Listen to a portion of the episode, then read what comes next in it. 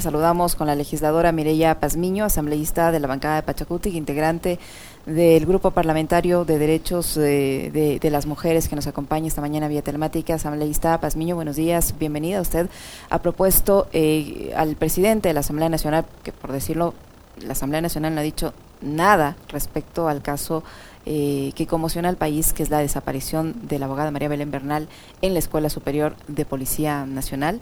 Eh, usted ha pedido al eh, presidente de la Asamblea que interrumpa la vacancia legislativa, que la Asamblea se reúna y se pronuncie.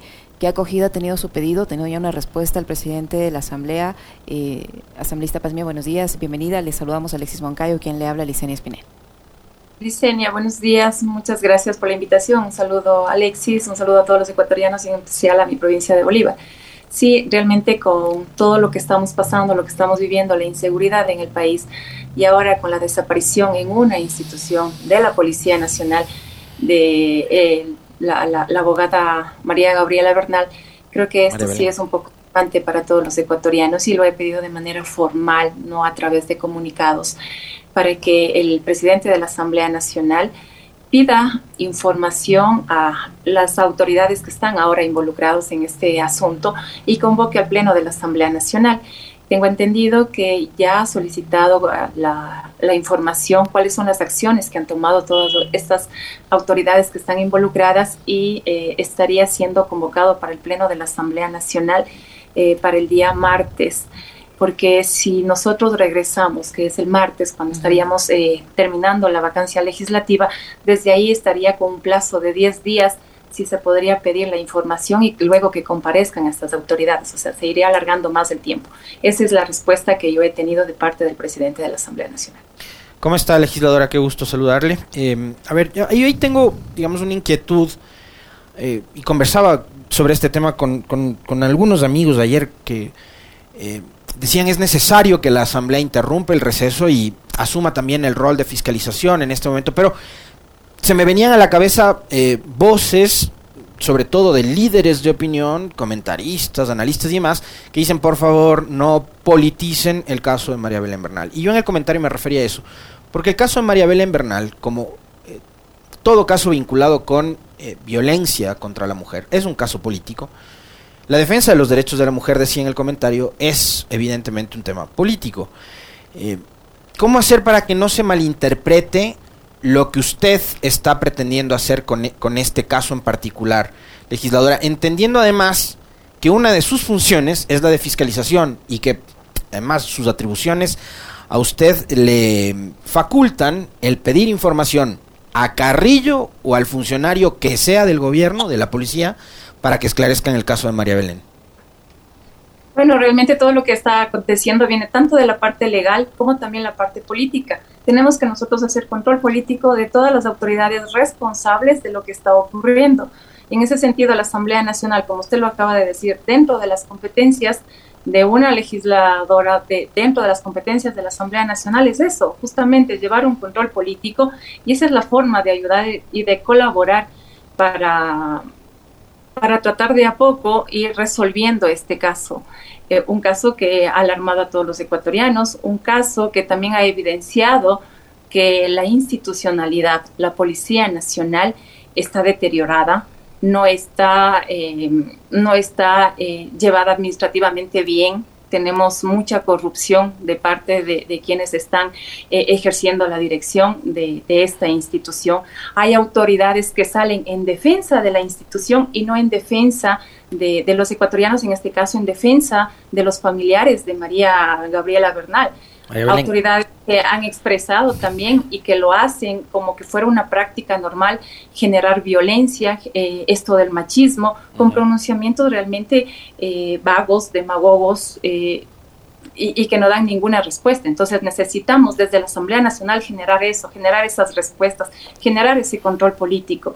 Como le dije, eh, eh, yo sé que es una parte legal y eso tendrá que resolver la Fiscalía, lo tendrá que resolver el Consejo de la Judicatura, pero también ver si están cumpliendo o no con sus funciones, esto le compete a la Asamblea Nacional y nosotros desde ahí debemos dar el, el, direccionamiento, tenemos que ver eh, qué es lo que está pasando, cómo lo están administrando su, su, su tarea, su labor, todas estas autoridades. Asambleísta Pazmiño, ¿ustedes ya han realizado ese pedido de información? ¿Ya les han respondido o, todavía no? ¿Y a, ¿Y a quiénes han hecho ese pedido de información sobre este caso? Bueno, yo solicité al presidente de la Asamblea Nacional se convoque a un pleno, ¿no? Se termine con el receso legislativo y él ah, lo ha pedido a cuatro autoridades, al ministro del Interior, al secretario de Seguridad, a la fiscal general eh, del Estado y al comandante general de policía. ¿Cuáles son las acciones que han tenido? Hemos escuchado varias versiones ya, pero no tenemos ninguna respuesta, ningún resultado. Eh, o ayer en la noche, creo, ha habido un allanamiento en la casa del, del teniente eh, de los padres de, teniente. claro, pero ¿por qué no se hace un allanamiento en, el, en la escuela de policía? ¿Cuáles son las, las, llamadas telefónicas que hicieron estos, estos personajes involucrados? ¿Por qué solamente cogen, le, le, le suspenden en sus funciones al comandante general o al director de, de la escuela de policía, pero no se le hace ninguna investigación? Entonces queremos ver cuáles son las acciones que está tomando la Fiscalía General del Estado. De igual manera, como le dije, eh, qué, qué, es lo que está haciendo el, ministro del Interior, aparte de estar dando esas declaraciones de machismo y de violencia y de tratar de defender la institucionalidad y no defender a los ecuatorianos. Eh, y esto evidencia que estamos en un estado, eh, en un gobierno que, fallido, ¿no? Que sus ministros no están dando respuesta a nada. Más allá de su condición de, mujer política y ahora mismo eh, cumpliendo sus, funciones como legisladora, eh, Mireya le pregunta a usted, a Mireya Pazmiño, mujer, hija, probablemente madre también, no lo sé. Eh, ¿cómo, ha visto la, la actitud del el ministro Carrillo y del gobierno nacional? Ayer junto a Licenia tuvimos una entrevista que fue bastante emotiva y fuerte con Elizabeth Otavalo, con la madre de María Belén Bernal. Y ella en este espacio confesó que ni el presidente Lazo, quien sigue de gira por Estados Unidos, ni el vicepresidente Borrero, de quien no sabemos nada, se han comunicado con ella para expresarle su preocupación, su solidaridad, o para preguntarle al menos, Elizabeth, ¿cómo estás? ¿Qué necesitas de parte del gobierno y del Estado? Eh, usted como mujer, Mireya, eh, ¿cómo ha visto y cómo califica la actuación del gobierno en su conjunto con respecto de este caso tan doloroso y tan delicado? Un gobierno que no ha dado respuesta a defender los derechos de todos los ecuatorianos. No soy feminista, pero creo que en este sentido las mujeres siempre nos están dejando a un lado con sus expresiones que, que, lo han dicho, ¿no? Que las feministas generan violencia. Yo creo que la violencia la generan las autoridades, la violencia la genera el gobierno eh, esa falta de, solidaridad, esa falta de empatía que tenemos con los ecuatorianos de parte del gobierno, eh, hace que nos sintamos vulneradas con nuestros derechos.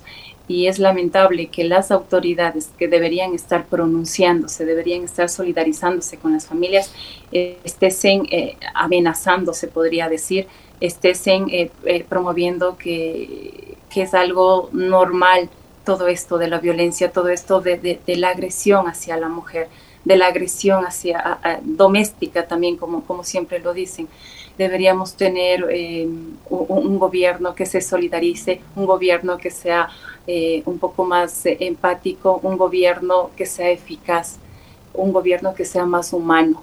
Necesitamos también que, que, tenga esa, esa parte para, para poder nosotros establecer cómo es lo que estamos pasando las mujeres, los ecuatorianos y ahora con toda esta inseguridad también que estamos viviendo las madres de familia, los padres de familia, de ver cómo van sus hijos a la escuela y con, y, con esa eh, preocupación que nos quedamos si nuestros hijos van a regresar, no, no les va a pasar absolutamente nada, pero esas respuestas no hay de parte del gobierno no hay de parte del ministro del Interior. Él solamente quiere defender esa institucionalidad a la cual representa, no defender a un país. Asambleísta Pazmiño, decíamos que eh, es necesario, la, madre de, la abogada María Belén Bernal, eh, la señora Elizabeth Otavalo dice que hay que, hacer presión para exigir respuestas. Ya son 11 días de desaparecida. Eh, de, la desaparición de María Belén Bernal. En ese sentido, eh, más allá de este control político que usted propone en la Asamblea Nacional, la Asamblea como institución, ¿de qué manera puede también presionar para, para, para tener esas respuestas que todos esperan? Bueno, pidiendo la, la información de cómo están actuando todas las autoridades.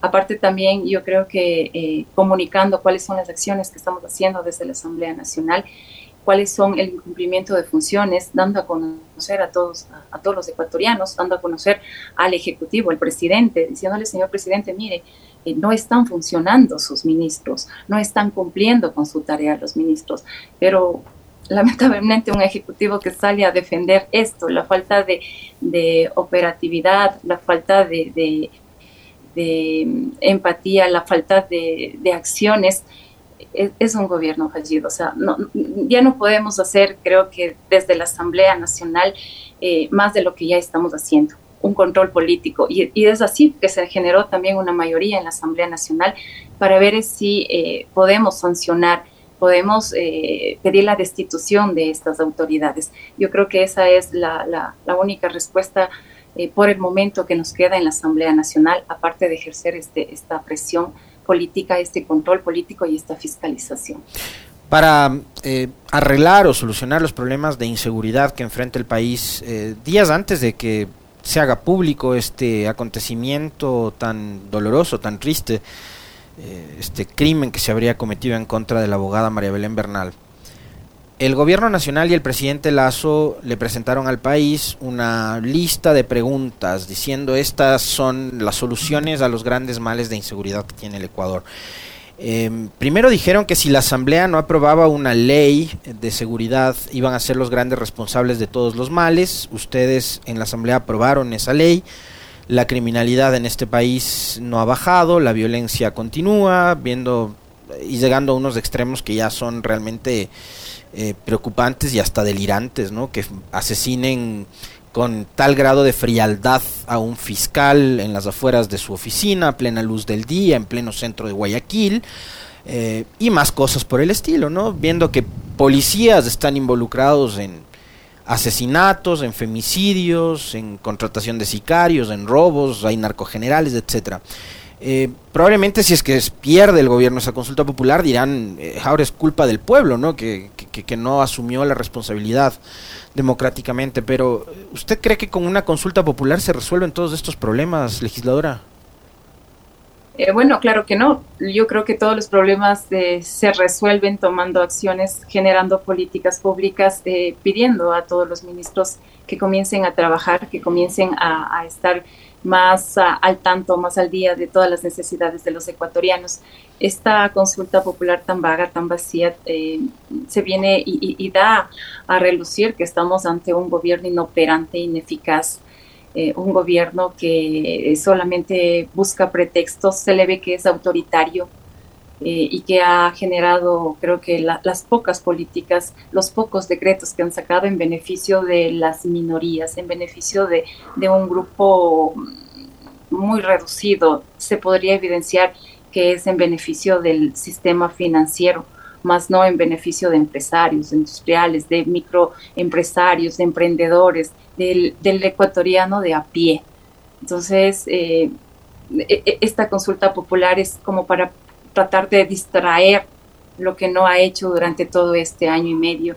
Eh, se podría decir, ¿no? Que parece que ha estado tomando experiencia, pero ya es hora de que, de que comience a dar resultados y los únicos resultados que tenemos, una consulta con unas preguntas que, que no vienen al caso de todo lo que estamos pasando. ¿En qué, en, qué, ¿En qué parte de la consulta dice cuáles son las políticas que necesitamos o qué es lo que va a hacer en cuanto a la seguridad?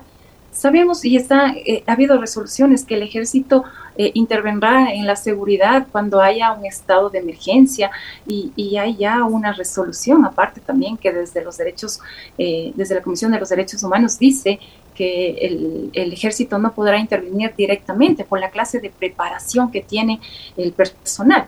Pero esa es la única pregunta que va generando como que eso va a aplacar toda esta inseguridad que estamos viviendo. Como usted dice, eh, la, gravedad de la inseguridad viene desde la Policía Nacional. Se ha escuchado de los narcogenerales, se ha escuchado una policía que desde el 2018 hasta, hasta la actual fecha, cerca de 1.800 eh, eh, eh, personal, de 1.800 policías han estado involucrados en actos de violencia, en, en actos de de, delitos, de crímenes hacia los ecuatorianos y no tenemos nada que, nos eh, resguarde o nos respalde. O sea, en vez de evidenciar que la policía está con nosotros, estamos viendo que la policía está actuando en contra de, los ecuatorianos. ¿Y por qué? Por falta de, autoridades que realmente hagan un buen control, que realmente hagan un buen trabajo, por falta de un gobierno también que, que tenga la capacidad de dirigir un país pero acorde a todas, a, las mayorías, no solamente a un grupo pequeño de,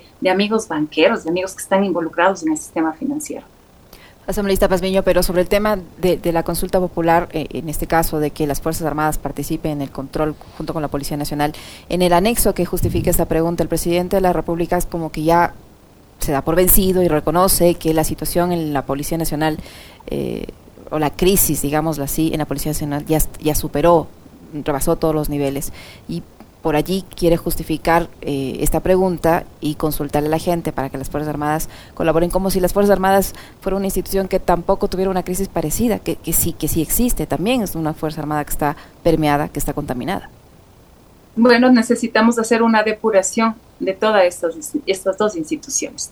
Y eso se necesita ah, generar eh, o, o aprender a tomar decisiones. Y eso no tenemos de parte del Ejecutivo.